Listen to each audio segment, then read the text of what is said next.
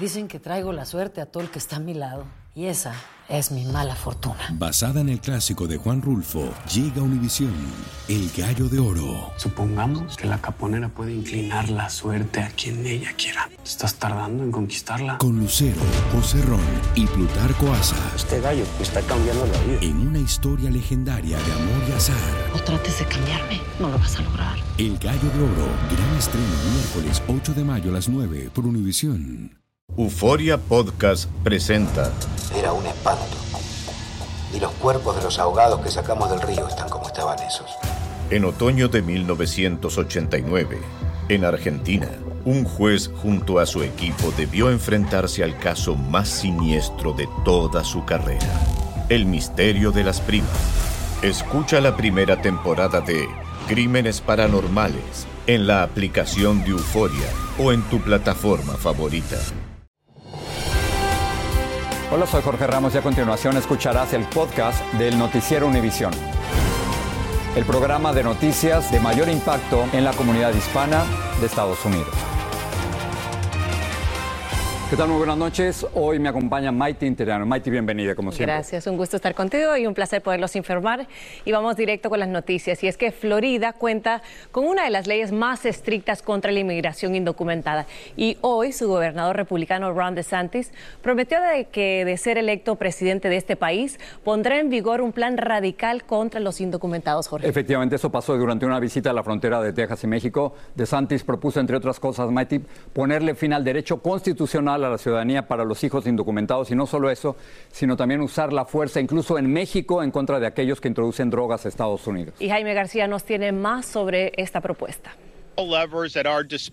A la orilla del Río Grande en la frontera de Eagle Pass con México, el gobernador de la Florida, Ron DeSantis, dio a conocer su plan maestro de combate a la inmigración indocumentada y anunció que como presidente eliminará el derecho constitucional a la ciudadanía estadounidense de los hijos de indocumentados que nacen en los Estados Unidos. Este candidato ahora a la presidencia de los Estados Unidos um, realmente quiere ganar a través de uh, fomentar um, sentimientos antimigrantes. De Santi sostuvo que la actual interpretación de la enmienda 14, que garantiza la ciudadanía a todos los nacidos en Estados Unidos, es incongruente con el entendimiento original de la enmienda. Realmente lo que ellos quieren hacer es uh, llevar eh, esta propuesta, ¿verdad?, hasta la Corte Suprema. En su plan de Santis también propone terminar con la práctica de capturar y liberar a los inmigrantes detenidos.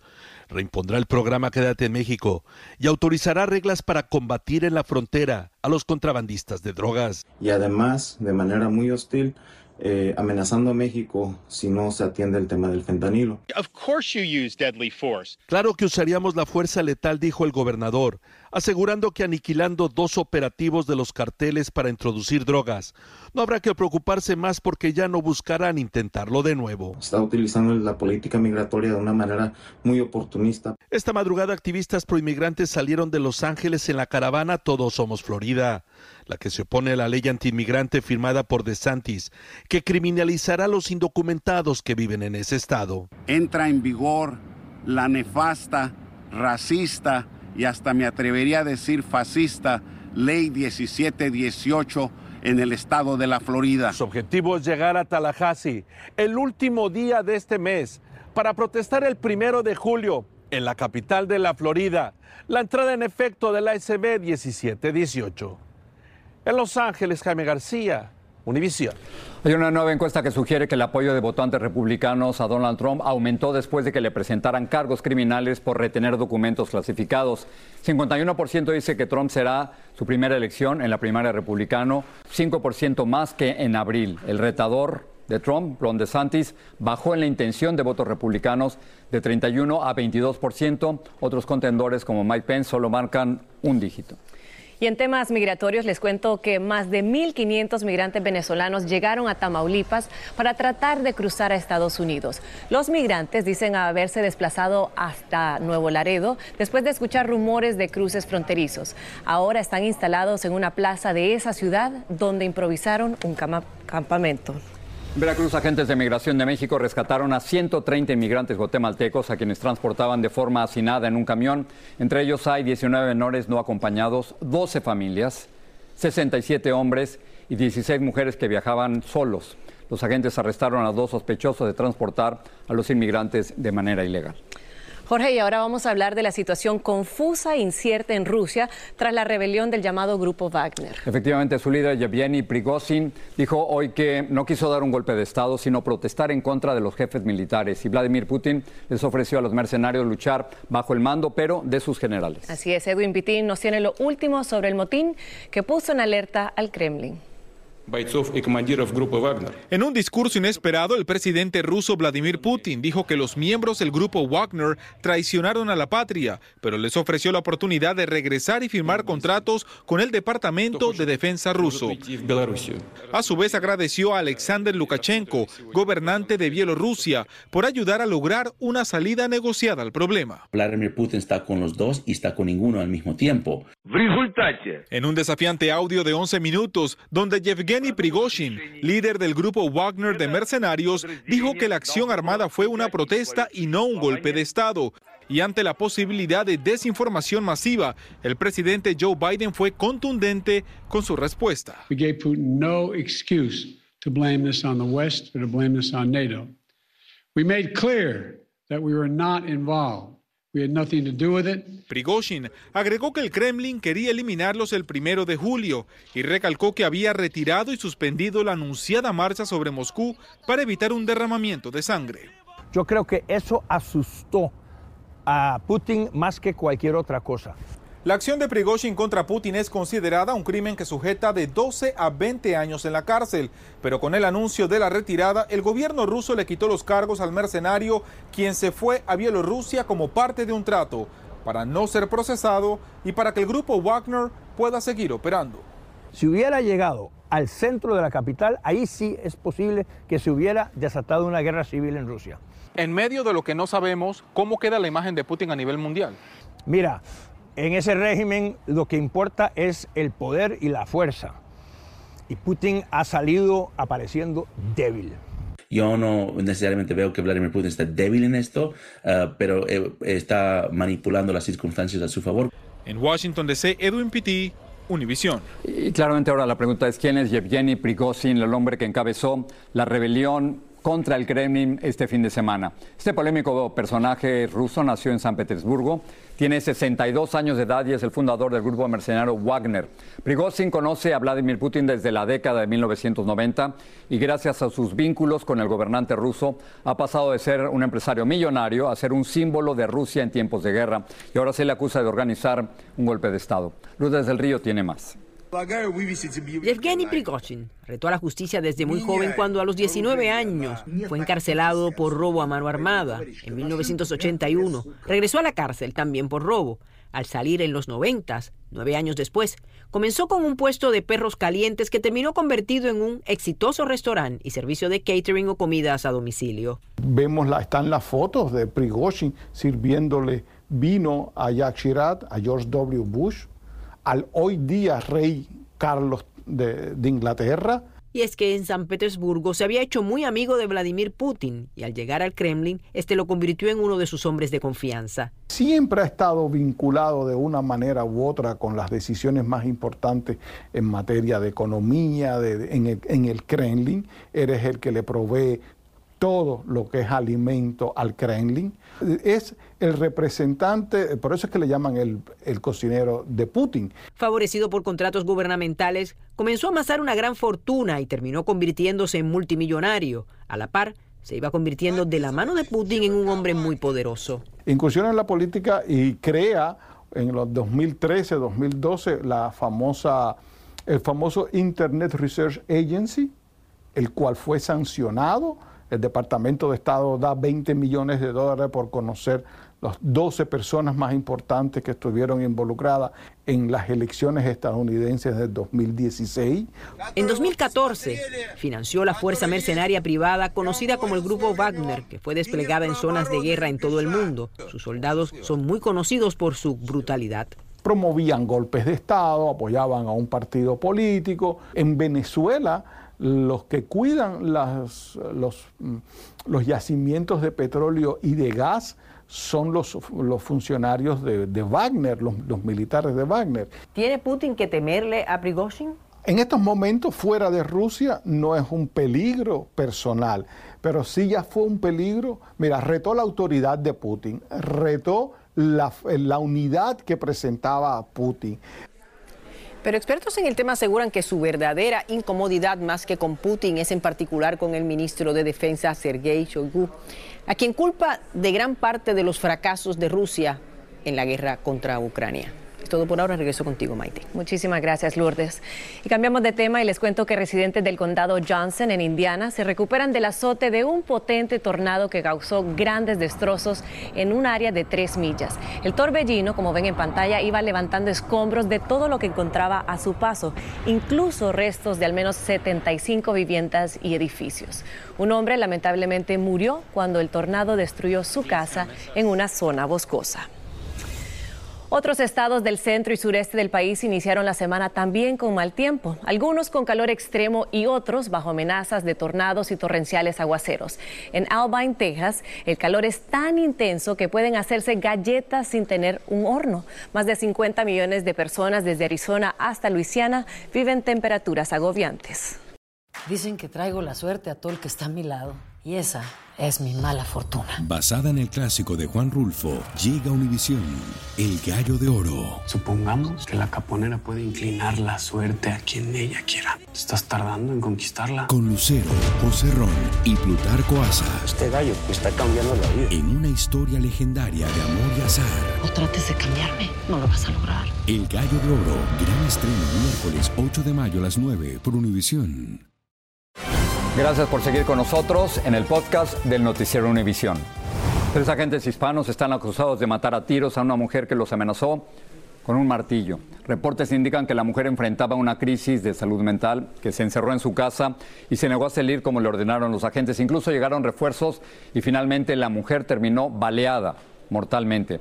Marlene Guzmán tiene más de este fatal desenlace.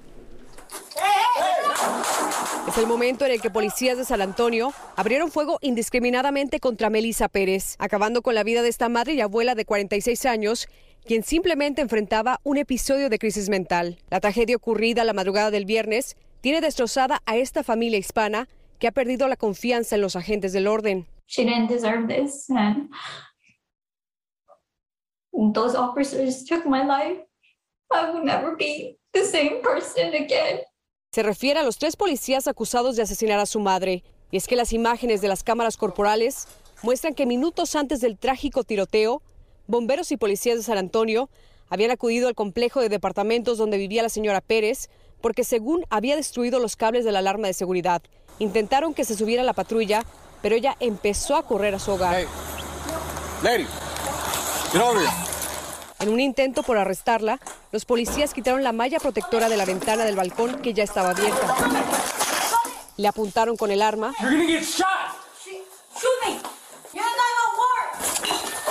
Según la declaración de la policía, la mujer les lanzó una veladora de cristal. Se ve a uno de los policías brincar el barandal del patio frontal y la versión policial agrega que Pérez lanzó un martillo rompiendo un vidrio. Uno de los policías reaccionó disparando en múltiples ocasiones pero no la impactaron y la víctima se volvió a acercar a la puerta sosteniendo el martillo en la mano. Fue entonces cuando los tres agentes abrieron fuego hiriendo a la señora Pérez.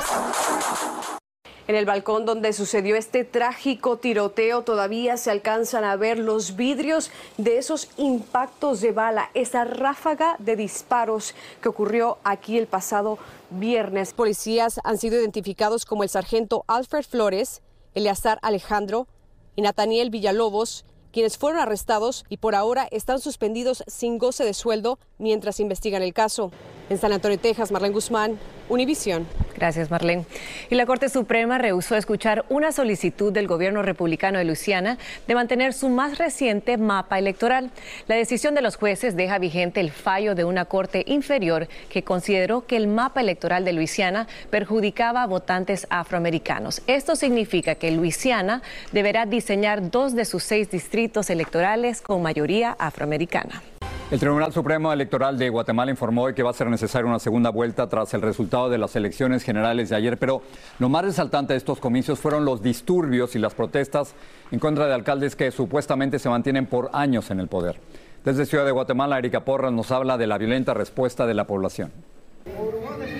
Cansada de la corrupción a todo nivel, la población de San Miguel Acatán en Huehuetenango decidió hacer justicia con su propia mano, incendiando la subestación de la policía, quemando los muebles y las papeletas e incluso tomando de rehenes a policías. Los enardecidos exigían transparencia a las autoridades y que los alcaldes del lugar que llevan años en el poder salgan de sus puestos. En otras regiones también los pobladores se enfrentaron a la policía. En Cabón, Altavera Paz, los pobladores retuvieron a las autoridades de la mesa electoral por considerar que hubo fraude. Eso lo mete en las urnas y a las que le da la mesa, él mete en la bolsa. Ese se llama voto carrusel y eso no estamos de acuerdo porque ahí empiezan los fraudes de voto. En algunos lugares pues sí hay personas reteridas. Con la mayoría del conteo realizado por parte del Tribunal Supremo Electoral, Sandra Torres, del Partido UNE, pasa a la segunda vuelta electoral junto a Bernardo Arevalo del partido Semilla. Mucha gente armada, tenemos información, presentes en varios centros de, de votación en el interior del país. El electorado guatemalteco está reaccionando eh, y está haciendo decisiones que claramente manifiestan el rechazo el sistema político. Los disturbios continúan en diferentes partes del país y diversos sectores han realizado un llamado a manifestarse en contra de la reelección de algunos alcaldes que por años han permanecido en el poder. Desde Ciudad de Guatemala, Erika Porras, Univisión. Gracias, Erika. Y de Guatemala volvemos a Estados Unidos, donde hay muy buenas noticias para los que rentan. El costo del alquiler de viviendas está cayendo por primera vez en años. El alquiler promedio cayó medio punto porcentual desde mayo del año pasado. Esta es la primera reducción del alquiler en al menos tres años. Seguramente usted ha escuchado esto, es que hay una medicina que se inyecta para la gente con diabetes, pero que se ha estado utilizando para los que quieren bajar de peso. Y ahora en lugar de inyecciones, también ha tenido éxito como píldora. La Rosa Vilche salió a buscar opiniones. Es una noticia alentadora para pacientes como Isaías Silvestre, de 27 años. Yo creo que estoy 278 o como 280 por ahí. La misma medicina que se inyecta a su padre para controlar la diabetes podría estar disponible en pastillas para controlar el sobrepeso de Isaías. Si la pastilla hace el mismo efecto, y es mejor, mejor la pastilla. La semaglutida, según el estudio, ayudó a los pacientes a perder un promedio del 15% de su peso corporal participaron cerca de 700 pacientes no diabéticos en nueve países. A un grupo se les dio esta medicina y al otro solo placebo durante año y medio. Al ingerir estas pastillas o la inyección, esta parte del estómago no permite que uno coma tan rápido y le, se llena más pronto. A diferencia de los medicamentos aprobados actualmente para la pérdida de peso, como Ozempic y Neobi, el semaglutide sería una píldora diaria, no una inyección semanal. El ensayo está en la última etapa y fue realizado por el laboratorio que desarrolló el Ozempic y el Wegovy para combatir la diabetes. La ventaja sería en aquellos pacientes que no les gusta, por ejemplo, inyectarse o pacientes que pueden tener quizás una reacción local a la inyección, que la pastilla pues es más cómoda. Hay que cambiar la forma de comer, los hábitos alimenticios, eh, la forma de los ejercicios en conjunto con la pastilla. La nueva versión de la medicina oral todavía no estará disponible al público hasta que terminen todos los estudios necesarios. En West New York, New Jersey, Blanca Rosa Vilches, Univisión. Maite, ¿cómo está el corazón? No, no, no. Esto ha sido difícil este noticiero, pero pasa. Ok, muy bien, porque vamos a hablar ahora de la selección de México que parece haber recobrado la confianza tras una racha muy mala. Mighty es cierto, el Tri se impuso ante Honduras, Honduras de Mighty, cuatro goles a cero. Duele escucharlo, duele decirlo pero México jugó muy bien, la verdad. ¿eh? Así es, y bueno, Honduras no tanto, y precisamente el H no pudo hacer nada para frenar la ofensiva mexicana, que México deberá seguir demostrando que puede. Este próximo encuentro será con Haití y luego será contra Qatar. Bueno, vamos a ver cómo se encuentra la tabla de posiciones, porque realmente México va en primer lugar, seguido de Haití que venció por la mínima diferencia a Qatar, pero esto es importante. Honduras, Me encanta no, no, de verdad que se puede. Honduras, si sigue ganando, podría pasar junto con México para la siguiente ronda. Bueno, me encanta ese optimismo. Eso es lo que nos define a los catrachos. Vamos a seguirle apostando a la selección. Pero los que definitivamente están celebrando son los mexicanos y precisamente nuestro compañero Alejandro Madrigal estuvo ahí y nos tiene un poco más del sentir de la afición mexicana. Enhorabuena. Una nueva esperanza nació en la afición mexicana tras el contundente triunfo 4-0 contra la selección de Honduras en la Copa de Oro, después de una racha de derrotas entre ellas contra Estados Unidos. que jueguen con, ese amor, con ese cariño, con esa estimación, pues que lo echen ganas para que el día de mañana puedan tener la Copa Mundial en la mano. La llegada de Jaime Lozano como entrenador le inyectó un multivitamínico a los jugadores que se sentían derrotados y muy estresados. El despertar vino del mediocampista Luis Romo, quien anotó un doblete. El primero lo hizo en el primer minuto del juego. Es un nuevo comienzo, es una revancha deportiva para todos ellos.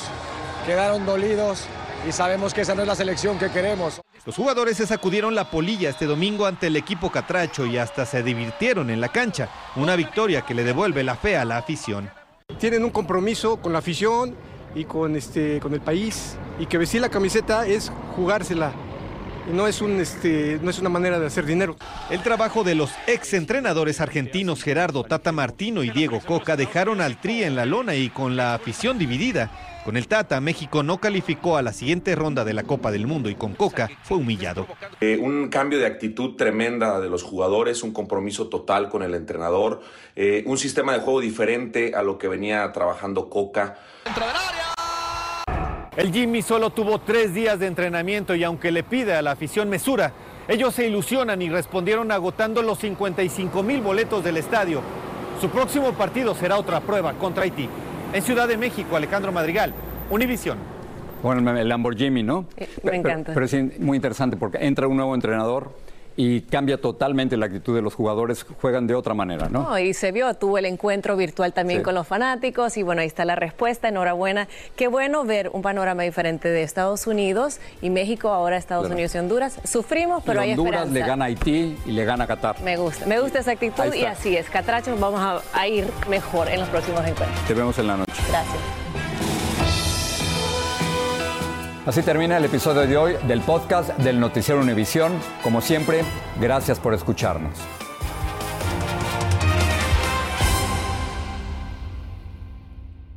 El escándalo alrededor de Gloria Trevi es cada día más grande y parece no tener fin.